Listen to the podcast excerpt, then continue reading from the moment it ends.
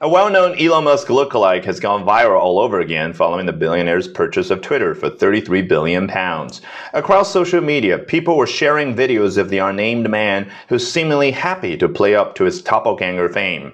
One video, first circulated in December 2021, shows him dressed in gray trousers, gray vest, and a navy shirt standing by a car. And we have to say, the resemblance is uncanny.